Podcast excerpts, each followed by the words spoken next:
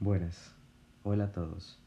En este capítulo hablaremos de las pulsiones y el miedo. Las pulsiones es un concepto muy antiguo creado por un psicólogo llamado Sigmund Freud. ¿Y por qué trabajaremos este concepto en plena pandemia con ataques de ansiedad constantes, depresión y miedo? Justamente porque según el psicólogo Sigmund Freud, las pulsiones del yo y las pulsiones sexuales hacen relación hacia dos cosas. Las del yo hacia la muerte y las sexuales hacia la prolongación de la vida. Últimamente he recibido muchas consultas sobre por qué la ansiedad lleva a que la gente traslade toda esa tensión y miedo a lo desconocido hacia las relaciones íntimas, desenfrenadas o no, o con pareja o no.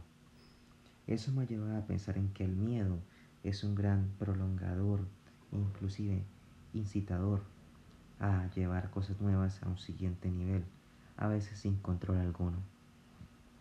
Por eso es importante reconocer que los resultados de la represión, de lo que nos guardamos adentro nuestro y no le contamos a nadie, y a veces es muy inconsciente, esas acciones y gestos inconscientes y conocimientos que no tenemos a plena luz nos llevan a hacer cosas como darnos placeres sexuales, deportivos e inclusive placeres de arte. ¿Pero por qué? Porque todo esto se basa en el miedo. El miedo a que lo desconocido nos controle y dejemos de poseer el control de nosotros mismos. Esto es un fragmento de un libro llamado Los textos fundamentales del psicoanálisis de Sigmund Freud. Así que este capítulo nos recuerda la importancia de manejar el miedo a través de la traslación correcta del mismo, o sea, llevándolo hacia actividades sanas como buen deporte, buenas relaciones íntimas y personales, controladas y limitadas, para que ellas no, no nos controlen a nosotros sino al revés, nosotros las controlemos a ellas.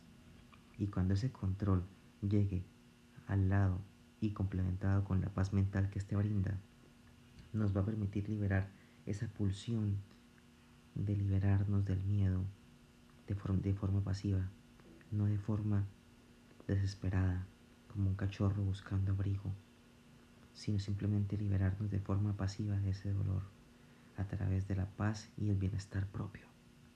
Con esto acabamos con el capítulo de hoy también. Y recuerden, sigan la paz sin mirar hacia donde los lleve, solo recuerden cuidar su esencia.